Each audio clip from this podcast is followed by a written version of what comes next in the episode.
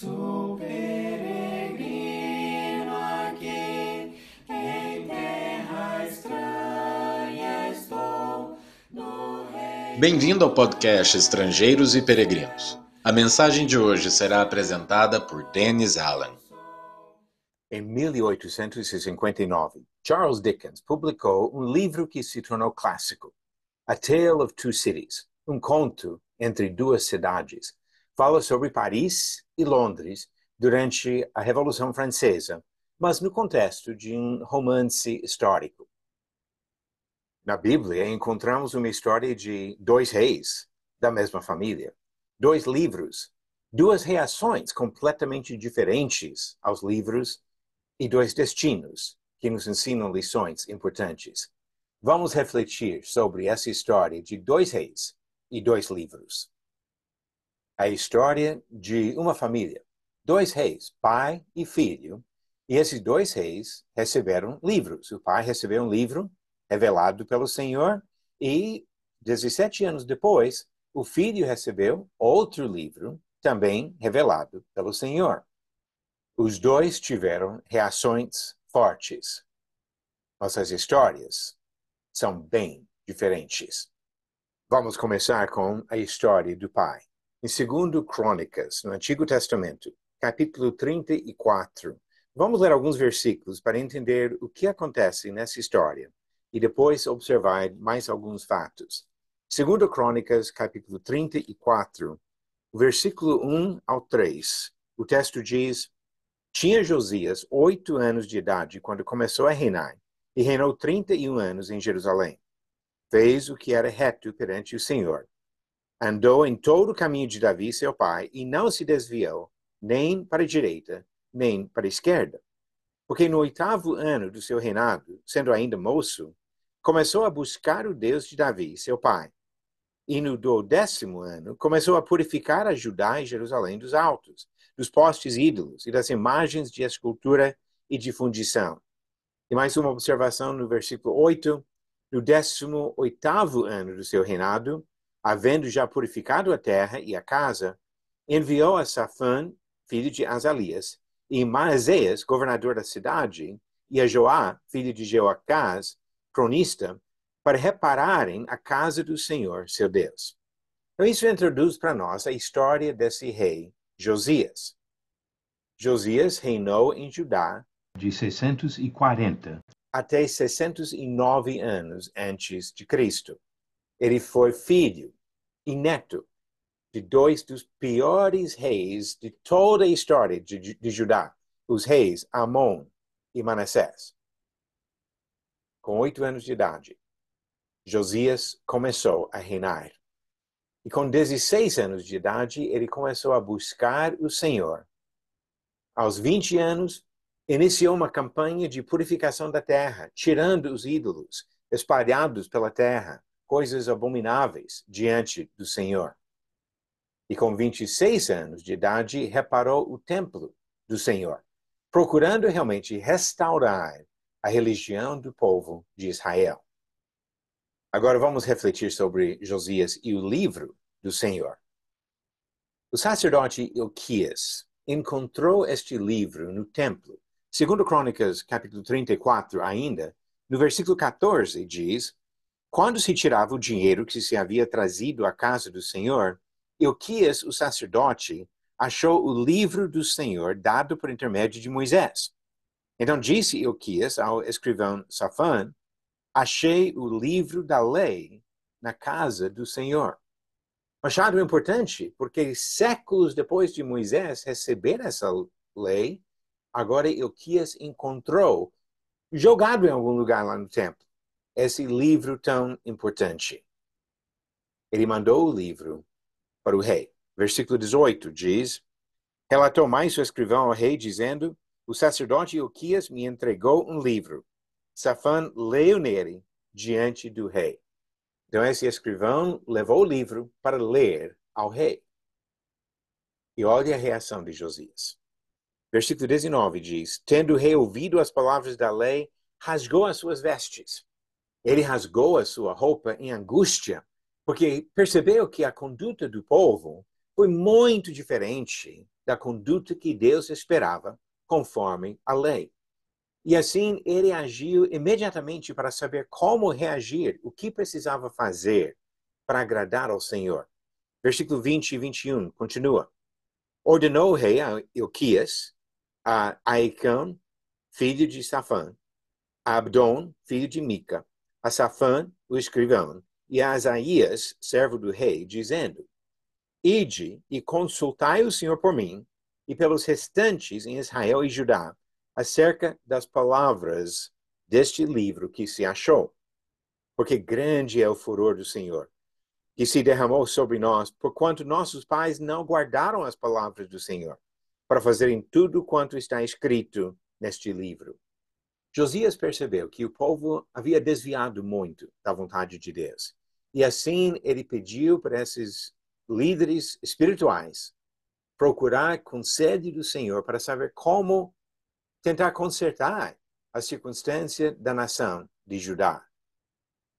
E a resposta que ele recebeu foi mista. Olha o que diz no versículo 24 a 28 do mesmo capítulo. Assim diz o Senhor: Eis que trarei males sobre este lugar e sobre os seus moradores, a saber, todas as maldições escritas no livro que leram diante do rei de Judá, visto que me deixaram e queimaram incenso a outros deuses para me provocarem a ira com todas as obras das suas mãos. O meu furor está derramado sobre este lugar e não se apagará. Porém, ao rei de Judá, que vos enviou a consultar o Senhor, assim lhe direis: Assim diz o Senhor, o Deus de Israel, acerca das palavras que ouviste. Porquanto o teu coração se enterneceu e te humilhaste perante Deus quando ouviste as suas ameaças contra este lugar e contra os seus moradores. E te humilhaste perante mim, e ragaste as tuas vestes, e choraste perante mim. Também eu te ouvi, diz o Senhor. Pelo que eu te reunirei a teus pais, e tu serás recolhido em paz à tua sepultura. E os teus olhos não verão todo o mal que hei de trazer sobre este lugar e sobre os seus moradores. Então levaram eles ao rei esta resposta. O que, que Deus disse? Por causa de gerações de rebeldia, a nação seria castigada. Mas por causa da fidelidade de Josias, ele seria poupado. Ele morreria antes desses grandes castigos prometidos pelo Senhor. Então, de fato, uma resposta mista à pergunta de Josias sobre o castigo que viria. O que, que Josias fez diante desta resposta que recebeu por meio do sacerdote do Senhor? Ele poderia pensar, então não adianta. Se a nação vai ser castigada, se eu vou morrer, não adianta continuar com essas reformas, porque Deus já determinou o castigo da nação. Mas essa não foi a resposta de Josias.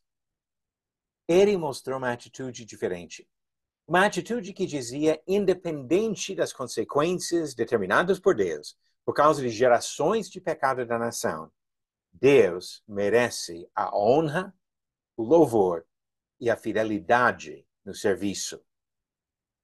Ele conduziu a nação a fazer uma aliança com o Senhor começando agora no versículo 29 do mesmo capítulo, diz: Então deu ordem o rei, e todos os anciãos de Judá e de Jerusalém se ajuntaram. O rei subiu à casa do Senhor, e todos os homens de Judá, todos os moradores de Jerusalém, os sacerdotes, os levitas e todo o povo, desde o menor até o maior, e leu diante deles todas as palavras do livro da aliança que fora encontrado na casa do Senhor. O rei se pôs no seu lugar e fez aliança ante o Senhor para o seguirem. Guardaram os seus mandamentos, os seus testemunhos e os seus estatutos de todo o coração e de toda a alma, cumprindo as palavras desta aliança que estavam escritas naquele livro. Todos os que se acharam em Jerusalém e em Benjamim anuíram esta aliança, e os habitantes de Jerusalém fizeram segundo a aliança de Deus, o Deus de seus pais. Josias tirou todas as abominações de todas as terras que eram dos filhos de Israel, e a todos quantos se acharam em Israel os obrigou a que servissem ao Senhor seu Deus. Enquanto ele viveu, não se desviaram de seguir o Senhor, Deus de seus pais. Josias não conseguiu salvar a nação. Ele ainda sabia que Deus traria o castigo contra Judá. Mas ele conseguiu trazer uma geração de volta para servir ao Senhor. Durante o resto da sua vida, a nação de Judá demonstrou fidelidade no serviço e na obediência ao Senhor. E quando chegamos ao capítulo 35, versículo 18 diz: Nunca, pois, se celebrou tal Páscoa em Israel desde os dias do profeta Samuel, e nenhum dos reis de Israel celebrou tal Páscoa como a que celebrou Josias com os sacerdotes e levitas e todo Judá e Israel que se acharam ali e os habitantes de Jerusalém. Mesmo se Deus ia castigar a nação, Josias conduziu o povo a celebrar uma Páscoa de respeito, de honra, de adoração para com Deus. E assim, Josias foi lembrado como excelente rei. Ele foi um dos melhores e foi lembrado assim por historiadores de Israel como um excelente rei que conduziu o povo de volta à adoração ao próprio Senhor. Agora vamos para o livro de Segundo Reis, onde aprendemos algumas coisas sobre a história do filho de Josias. Segundo Reis, capítulo 23, conta para nós fatos importantes sobre Joaquim, que reinou em Judá depois da morte do pai dele, em 609, até 598 a.C., o reinado de uns 11 anos. Durante esse reinado, observamos a seguinte história, começando em 2 Reis 23, versículo 34. Faraó Neco também constituiu rei a Eliaquim, filho de Josias, em lugar de Josias, seu pai. E lhe mudou o nome para Joaquim, porém levou consigo para o Egito a Jeoacás, que ali morreu. Joaquim deu aquela prata e aquele ouro a Faraó, porém estabeleceu imposto sobre a terra para dar esse dinheiro segundo o mandado de Faraó. Do povo da terra exigiu prata e ouro, de cada um segundo a sua avaliação, para o dar a Faraó Neco. Já observamos uma grande diferença aqui. Joaquim foi um rei fantoche. Ele foi controlado por um outro rei de outro país, colocado nessa posição e nunca demonstrou a capacidade de uma autonomia como o seu próprio pai teve. Continuando aqui, diz versículo 36, tinha Joaquim a idade de 25 anos quando começou a reinar e reinou 11 anos em Jerusalém. Sua mãe se chamava Zebida e era filha de Pedaías, de Ruma. Fez ele o que era mal perante o Senhor, segundo tudo quanto fizeram seus pais. Nos dias de Joaquim, Subiu Nabucodonosor, rei de Babilônia, contra ele, e ele por três anos ficou servo, então se rebelou contra ele. Enviou o Senhor contra Joaquim bandos de caldeus e bandos de sírios e de moabitas e dos filhos de Amon. Enviou-os contra Judá para o destruir, segundo a palavra que o Senhor falara pelos profetas, seus servos. Olha a grande diferença. Lembra aquela promessa que Deus fez ao pai de Joaquim?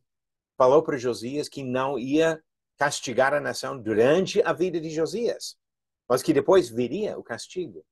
E Joaquim não ajudou em nada, porque Joaquim seguiu o exemplo do avô e bisavô e outros que adoravam ídolos e não seguiu o exemplo da fidelidade do seu próprio pai.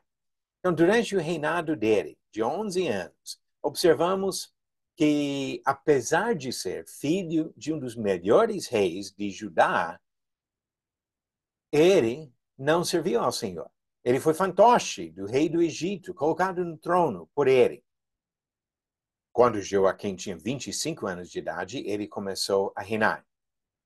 Quando ele tinha 29 anos, o rei da Babilônia, Nabucodonosor, tomou conta de Judá, dominou sobre a nação de Judá.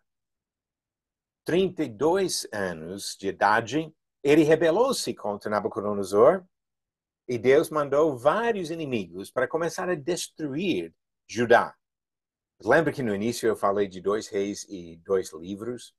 Agora vamos observar o que aconteceu com o livro enviado para Joaquim. Lembramos que Josias ouviu a leitura do livro encontrado no templo, um livro antigo, mas ainda válido, e ele deu ouvidos e conduziu a restauração do serviço ao Senhor em Jerusalém. Levou o povo de volta a honrar o Senhor. Agora, Joaquim também recebeu um livro durante seu reinado. Neste caso, foi por meio de um profeta contemporâneo, Jeremias, um dos grandes profetas do Antigo Testamento. Recebeu uma revelação na mesma época que Nabucodonosor tomou controle de Judá. Sobre este livro, encontramos a história no próprio livro de Jeremias. Pode abrir na sua Bíblia, se tiver aí, em Jeremias capítulo 36, onde os primeiros versículos falam para nós sobre esta revelação que ele recebeu do Senhor. Jeremias 36, começando no versículo 1. No quarto ano de Joaquim, filho de Josias, rei de Judá, veio esta palavra do Senhor a Jeremias, dizendo: Toma um rolo, um livro, e escreve nele todas as palavras que te falei contra Israel, contra Judá e contra todas as nações, desde o dia em que te falei, desde os dias de Josias até hoje. Talvez ouçam os da casa de Judá todo o mal que eu intento fazer-lhes e venham a converter-se cada um do seu mau caminho, e eu lhes perdoe a iniquidade e o pecado.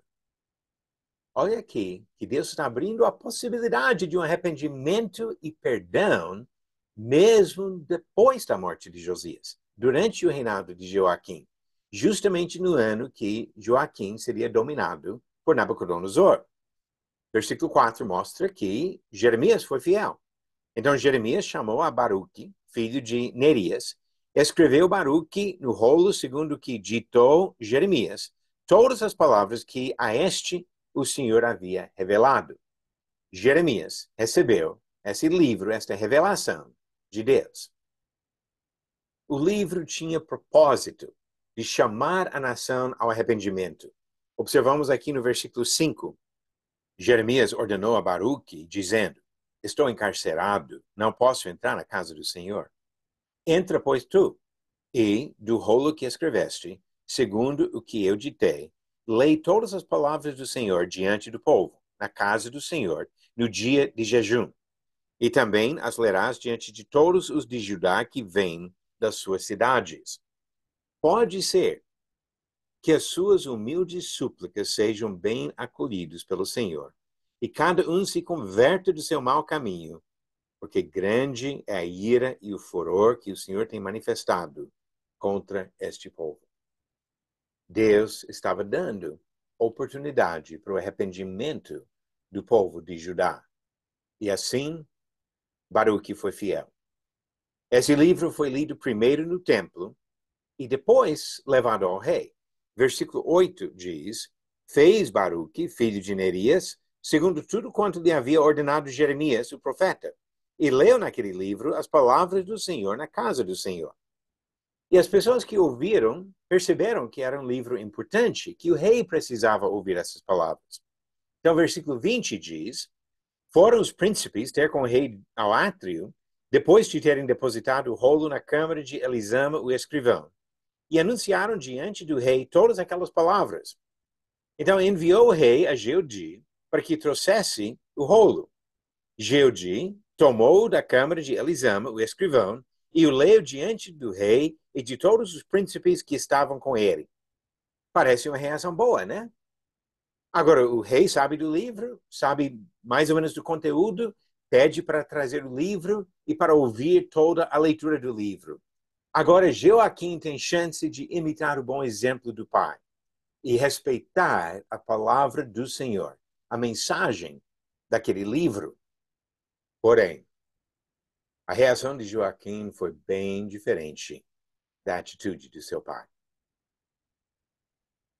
Ele agiu imediatamente como seu pai, mas não para ouvir as palavras e colocar em prática as admoestações do livro ele agiu para destruir o livro.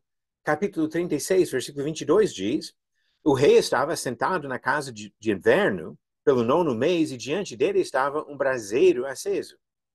Tendo Geodi lido três ou quatro folhas do livro, cortou o rei com um canivete de escrivão e o lançou no fogo que havia no braseiro.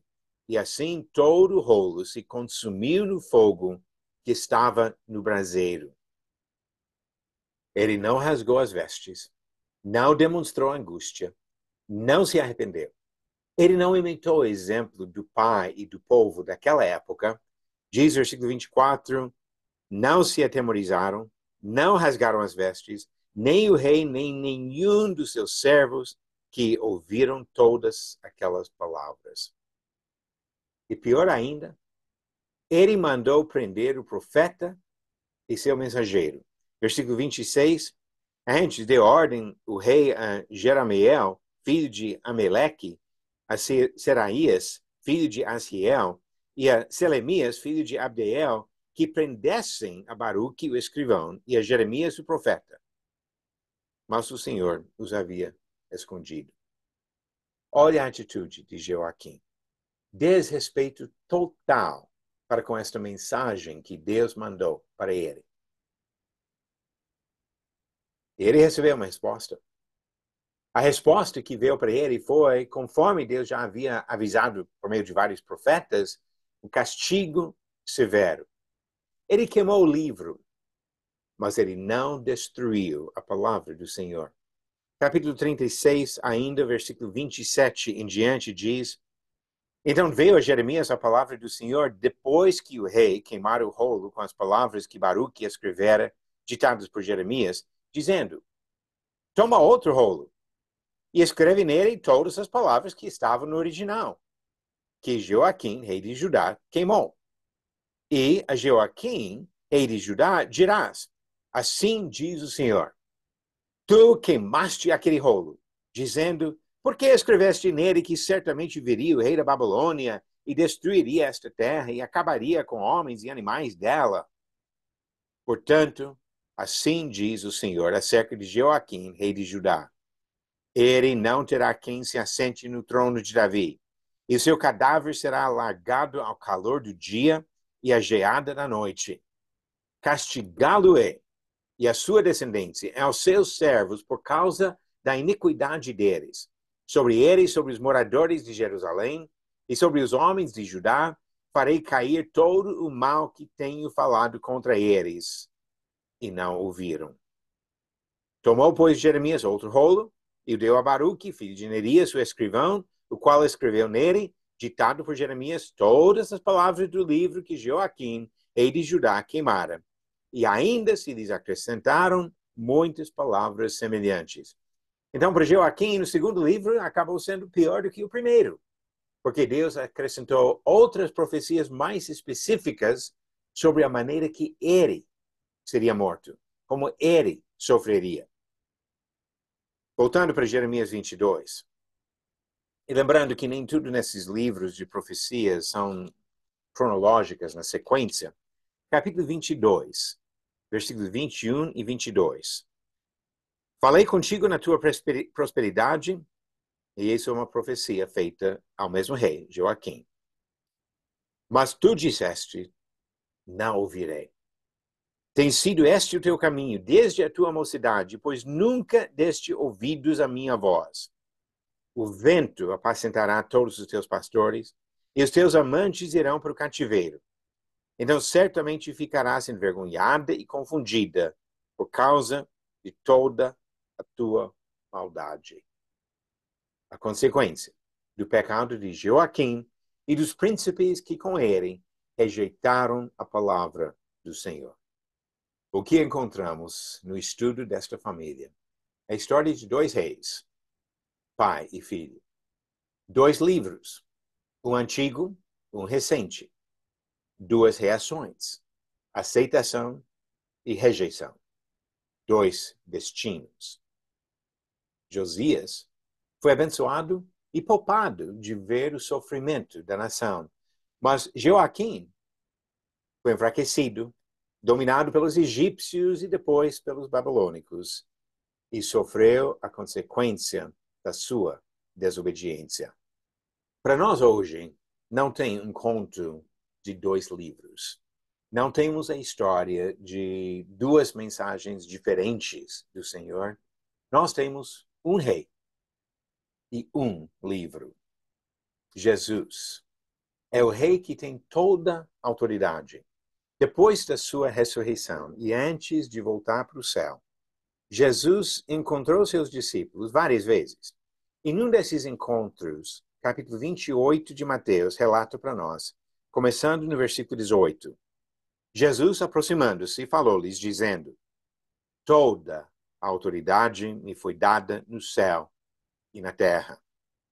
E de, portanto, fazer discípulos de todas as nações, batizando-os em nome do Pai e do Filho e do Espírito Santo, ensinando-os a guardar todas as coisas que vos tenho ordenado. E eis que estou convosco todos os dias, até a consumação do século. Um rei, uma mensagem para todas as nações. Todas as pessoas em todas as nações precisam ser batizados para entrar em comunhão com Pai, Filho e Espírito Santo. Todas as pessoas em todas as nações precisam se submeter em obediência às ordens de Jesus Cristo. Ele é o Rei, com toda autoridade. E quando nos deparamos com a palavra do Senhor, como nós reagimos? Lembramos do exemplo de Josias e de Joaquim, mas como que é a nossa reação? Reagimos como Josias? Rasgamos os nossos corações em arrependimento? Procuramos ajuda para voltar ao Senhor e respeitar a sua vontade? Ou reagimos como Joaquim?